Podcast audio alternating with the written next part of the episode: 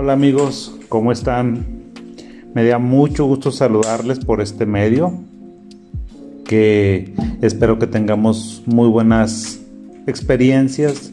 La intención siempre de mía ha sido, hago muchas cosas y dentro de lo que hago, la comunicación, los medios digitales, Primero, antes los medios impresos eran como una de mis grandes pasiones, la descubrí. La verdad es que yo no sabía que me gustaba escribir y que me gustaba hablar, pero bueno, pues fui poco a poco.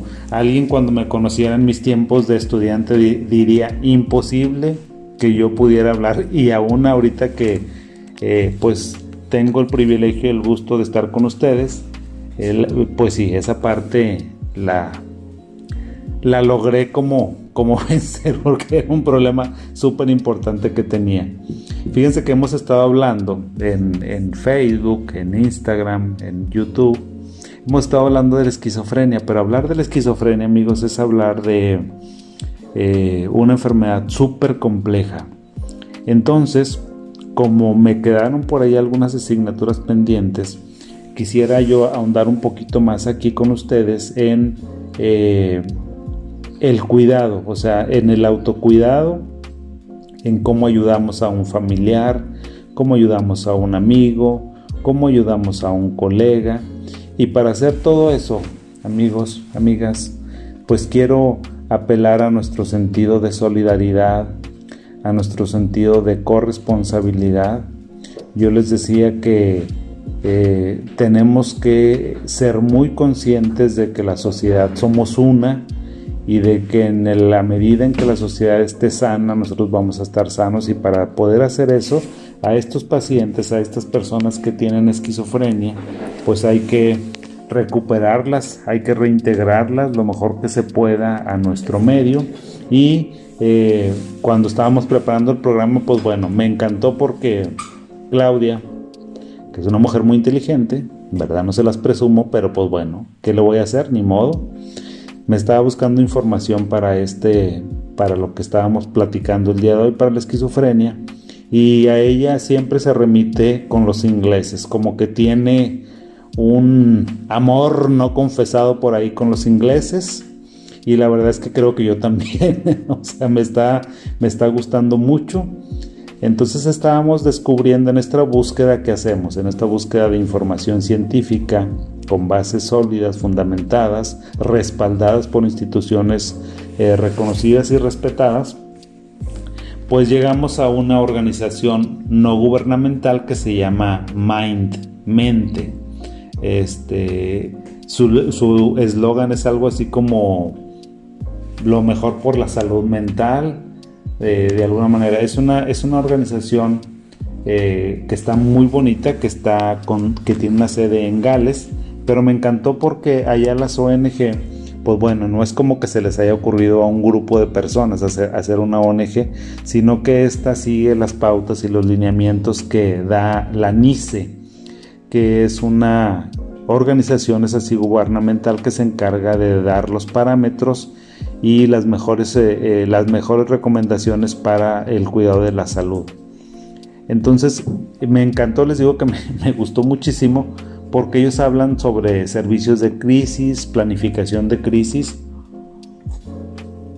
algo que sería inimaginable. La verdad es que sería inimaginable cómo cuando uno está tratando una enfermedad, cómo vas a estar haciendo una prevención de servicio de crisis y planificación de crisis. Pues creo que a esta enfermedad mental tan catastrófica le viene súper bien.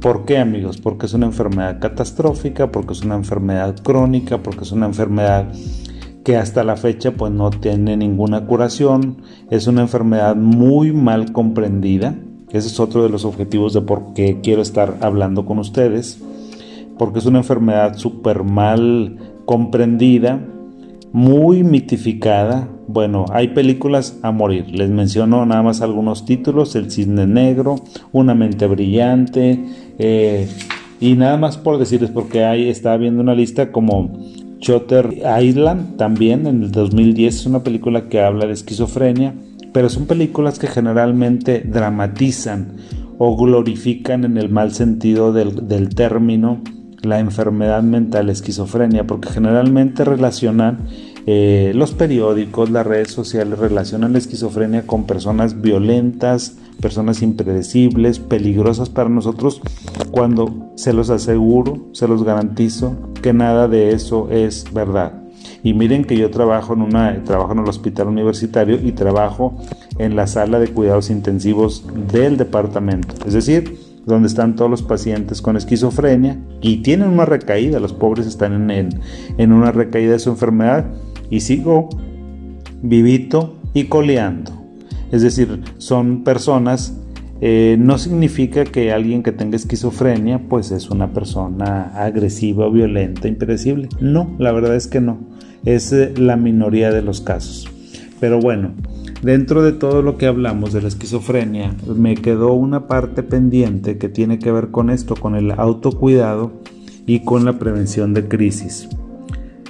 Una prevención de crisis y una planificación de crisis les decía yo que le viene súper bien a esta enfermedad porque es una enfermedad que hagamos lo que hagamos, que el paciente esté con su mejor tratamiento, con el mejor médico del mundo, tratado en Europa, en Estados Unidos, en México, en China, en Brasil, donde ustedes gusten y manden, es un paciente que por la naturaleza propia de la enfermedad vamos a tener recaídas.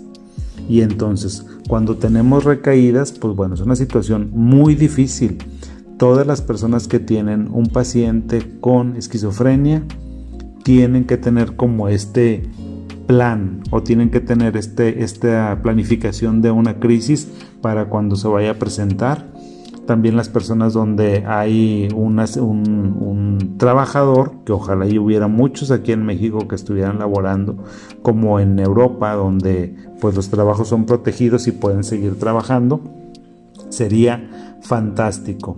Eh, pero bueno, ¿cómo planificamos? Es posible que no les guste la idea de planificar algo y que uno como médico espera que no suceda, ¿verdad? Y nunca queremos que suceda. Pero podría ser útil pensar en lo que podríamos hacer si comienza a sentirse el paciente con una crisis en el futuro. O sea, entonces eso nos va a ayudar mucho a planificar. Y esta página que les digo de Mind, que se las voy a postear por ahí, a lo mejor les, les voy a pasar la liga, pues nos da algunas sugerencias para cómo podríamos hacerlo. Por ejemplo, en una planificación tenemos que explorar ideas para tener ayuda o apoyo.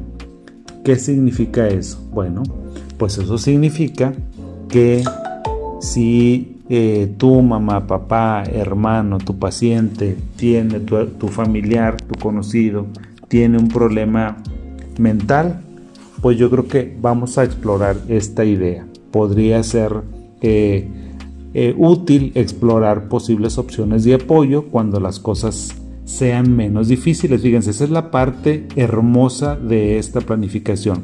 Es decir, estás planificando algo cuando no tienes una crisis, porque cuando estamos en crisis la verdad es que a veces no pensamos de la manera más acertada. ¿Cómo lo podrías hacer? Bueno, yo te recomiendo mucho que tengas por ahí a la mano el teléfono del médico de cabecera. O sea, eh, ya ves que generalmente cuando vas a consultar tienes alguna tarjetita o tienes eh, pues algo, entonces sería muy importante que eh, pues ya ahora casi todo es digital. Si el médico aún conserva sus tarjetas, pues bueno, podríamos estar viendo que le tomes alguna, alguna fotografía, eh, que hagas alguna situación de esta naturaleza para que tengas por ahí el teléfono a la mano del médico y que puedas preguntarle a tu médico sobre las opciones de tratamiento y de apoyo. O sea, decirle doctor, doctora, soy fulanito de tal, soy, tengo esta relación con este paciente que sé que usted atiende, que tiene esquizofrenia, entonces me gustaría eh, yo poderle llamar o poder hacer alguna situación con usted, alguna cita, algún intercambio de ideas para cuando se vaya a presentar una crisis que esperemos, les digo que esto no suceda. Otra cosa que podemos hacer aparte de hablar con nuestro médico y tener nuestro su teléfono para darle algunas recomendaciones, algunas algunas situaciones sobre lo que nosotros estemos viendo de nuestro paciente, de nuestro compañero de trabajo, de nuestro familiar. Otra opción también sería que tú te fijaras si en tu ciudad se ofrecen servicios de apoyo. Busca en los gobiernos, pregunta en los hospitales psiquiátricos si hay algunos servicios diurnos para ayudar en una situación de crisis. Es decir, no todos los pacientes que tienen alguna recaída tienen que estar hospitalizados. Esa es la última opción. De tal forma que hay que eh, pues estar eh, ahora sí que agotando todas las opciones que tengamos disponibles. Hay eh, lugares que se llaman hospitales de día, hay ciudades que tienen así servicios de cuidado para este tipo de pacientes y bueno, pues eso sería muy importante. También en, algunas, en algunos lugares hay líneas de ayuda, servicios de escucha, donde podemos tener asesorías de qué hacer cuando estemos frente a alguien que está teniendo una crisis.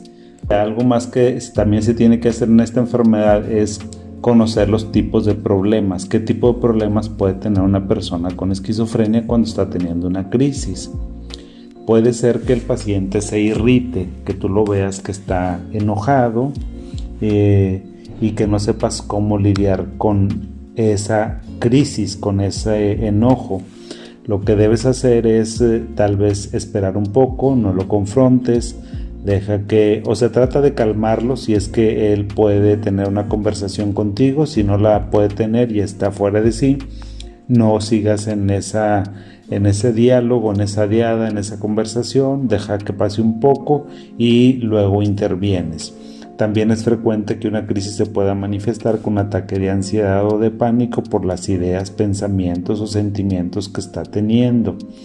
Eh, puede ser también que a lo mejor esta persona esté teniendo síntomas de depresión muy importante, llanto, ira, eh, incluidas, por ejemplo, cuando alguien tiene depresión, eh, tienes que hablar con él sobre estos síntomas y la manera en que puede acceder a tratamiento y los apoyos, los consejos que les puedes dar, incluyendo orientación y eh, orientación para amigos y familiares. Fíjate que también es muy posible que las personas con esquizofrenia tengan uso de sustancias. Debes de estar pendiente de eso para que puedas dar alguna retroalimentación sobre eso. Otros síntomas que tú puedes ver y que espero que no te den miedo, por favor, es que eh, las personas pueden estar escuchando voces.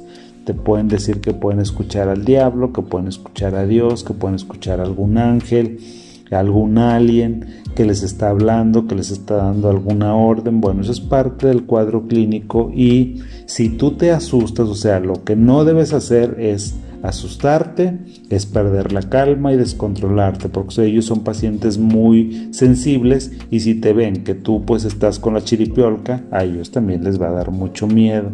Entonces, la manera en que los psicólogos, los psiquiatras enfrentamos esta, problem esta problemática que también nos da ansiedad y todo, por supuesto, es tratar de controlar los nervios. Ahora sí que nunca aplica también la frase de nervios de acero como en esta ocasión.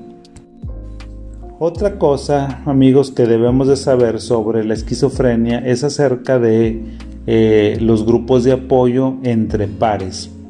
¿Qué significa eso? Bueno, significa que puede haber un apoyo entre personas que tengan la misma condición médica, pacientes que tienen esquizofrenia, pero también eh, podemos estar hablando de algún estudiante, algún este, compañero de escuela, algún compañero de trabajo que tiene esta enfermedad y que tenemos que ayudarle. Eh, el apoyo, le decía, entre pares se da cuando las personas usan sus propias experiencias para ayudarse entre sí.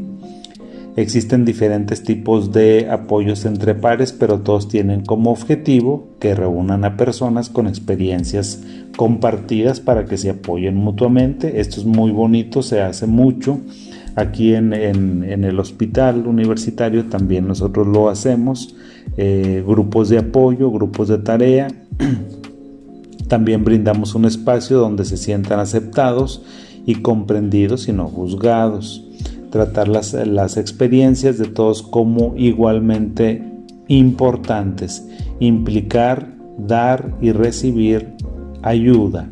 El apoyo de pares, las opiniones y las experiencias de todos amigos se valoran por igual. Es decir, todos tienen la misma importancia en lugar de que alguien sea visto como más experto que otro.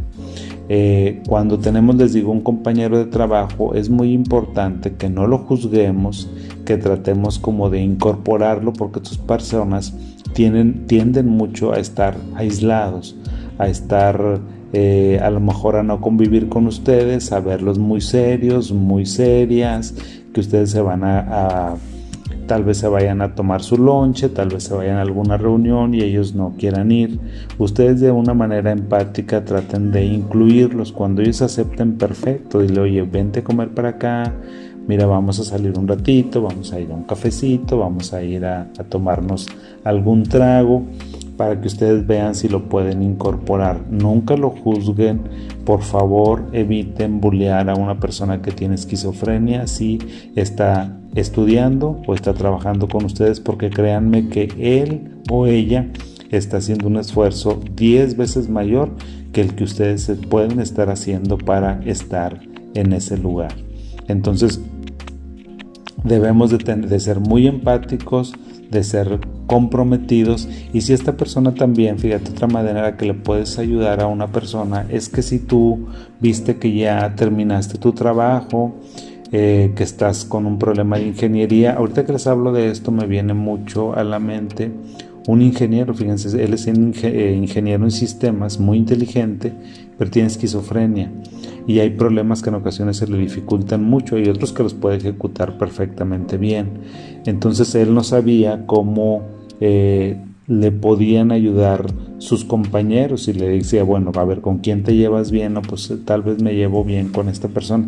¿Le has platicado tu problema? No, no lo he platicado. y bueno, Generalmente no es como que las personas andemos por la vida diciendo lo que nos sucede, pero si tenemos algún amigo, algún conocido con el que nos sentamos en confianza o cercano, yo les recomiendo que hablen con él, con ella, para que puedan de repente sentir algún apoyo y que si estás batallando con alguna tarea que tienes asignada, ya sea académica o laboral, te puedan apoyar de una manera desinteresada y muy comprometida, sabiendo que no te van a hacer el trabajo, sino que te van a ayudar a que podamos seguir con este tipo de situaciones.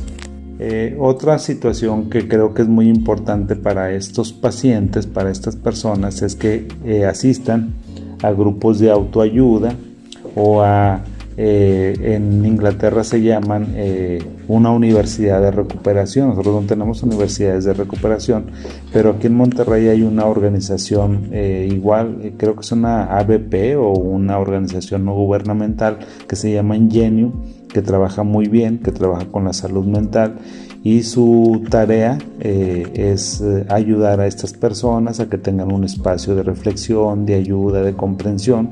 Entonces, eh, si alguien tiene esquizofrenia o si tú convives con alguien que tenga esquizofrenia, creo que nos va muy bien que puedas tener algún, algún curso, que alguien te oriente, te asesore sobre cómo podemos ayudarnos.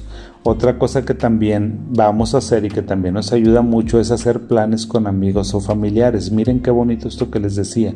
Esto de que tengamos que hacer eh, planes es por lo que les decía que estos pacientes se caracterizan por tener una incapacidad muy importante para la socialización y la iniciativa. Jamás esperen ustedes que un esquizofrénico les va a decir, oye, quiero ir al cerro a explorar una vereda, por ejemplo. Quiero ir al Chupón, que está fantástica esa, esa caminata, ¿verdad? Se las recomiendo ampliamente. Nunca lo van a hacer. Entonces, si tú conoces a alguna persona y le quieres ayudar, yo te recomiendo por favor que hagas un plan con ella. O sea, habla con las personas cercanas a, el paciente o con él eh, para ver de qué manera podemos planificar una situación así de esparcimiento y de otra naturaleza que le podamos ayudar. Podría, fíjate, darse el caso que alguien se acerque contigo en el trabajo, en la escuela, en alguna reunión y te diga que tiene esquizofrenia y seguramente no vas a saber qué decir. Esa es una reacción completamente normal. lo que tienes tú que preguntarle genuinamente si desconoces sobre esta enfermedad es qué es la esquizofrenia para que tú sepas qué conocimiento tiene el paciente sobre su enfermedad. Y le podrías decir, ok, mira, yo no sé mucho de la esquizofrenia, pero te prometo que voy a estudiar sobre esa enfermedad. Eh, también tienes que ver la persona qué es lo que te quiere comentar. Si te dice tengo esquizofrenia y tú no sabes qué es, tal vez le podrías decir pues platícame qué es la esquizofrenia, cómo, cómo es. Y ya él te va a empezar a comentar un poquito pues en su, en su manera de, de poderlo estructurar y es bien importante que tú cuides mucho tu reacción emocional. No te vayas a asustar porque te dice que está escuchando voces y que siente que su cuerpo pues está medio raro no vayas a tener ninguna reacción contraproducente para estas personas porque no nos va a llevar a ningún lado. Por último amigos, cuando en esta planificación de crisis, ya ven que empecé hablando con crisis, vamos a estar hablando de una planificación de las, de las crisis, creo que es muy importante, es muy importante que hablemos con eh, amigos o familiares. ¿A qué me refiero eso? Que tú, eh, el paciente, o bien nosotros como familiares, como conocidos, tenemos que hablar con alguien que sea cercano al paciente eh, para eh, que podamos saber cómo prefiere que se maneje una crisis, ¿sí? cómo puede ser una buena forma de planificar el futuro, podría ser útil escribir lo que ha decidido para que ambos recuerden lo que ha dicho. Fíjense, eso es muy importante. O sea, como que se escriba, por ejemplo, cómo pueden ayudarlo a detectar los signos de una crisis, cómo te gustaría que te ayudaran, con quién te gustaría que se contactaran, qué tratamiento prefieres para ver si es un tratamiento ambulatorio con algún médico o si el paciente prefiere un internamiento. También puede eh, resultar útil discutir si su amigo o familiar podría sentirse capaz de actuar como su defensor. Esta enfermedad a veces cuando estamos en una crisis muy fuerte, la persona pierde como su capacidad de autonomía y de decidir lo que le conviene más y entonces puede depositar en alguna persona, algún familiar, esa como esa decisión, o sea, que en qué momento puede intervenir la familia. Defendiendo su diagnóstico es posible que le ofrezcan una intervención eh, familiar eh, para que podamos hablar de eso. Entonces también en ese sentido hay que hacer una declaración anticipada. ¿Qué significa esa? Que lo que te estoy comentando, o sea, que tú te pongas de acuerdo con tu mamá, con tu papá, con tu hermano, con tu familiar, con tu amigo, con quien sea, de que si estás experimentando una crisis eh, puede significar que no vayas a poder tomar decisiones sobre tu tratamiento y entonces le vas a delegar a alguien más que pueda hacer eso por ti porque vas a confiar plenamente en esa persona. Y ya te decía eh, puedes decidir qué tratamiento prefieres a quien le gustaría que te que contactaran en caso que estuvieras en una crisis, cualquier punto de vista y solicitud espiritual o religiosa si es que tú quieres, qué preferencias alimentarias tienen, fíjense cosas tan elementales como los alimentos, eh, eso es algo muy importante. Entonces amigos, pues este tipo de diálogos, de conversaciones tiene la intención de intercambiar información sobre enfermedades eh, emocionales, sobre situaciones de la vida y para eso, pues bueno, es importante que tengamos este tipo de conversaciones. Eh, por ahí les voy a dejar después en otro audio, les voy a dejar a lo mejor mis datos para que si quieren nos puedan contactar. Por ahorita por lo pronto les dejo mi correo dr de doctor Saucedo y con todo gusto por ahí me pueden escribir y seguimos hablando. Muchas gracias y les mando un abrazo muy caluroso.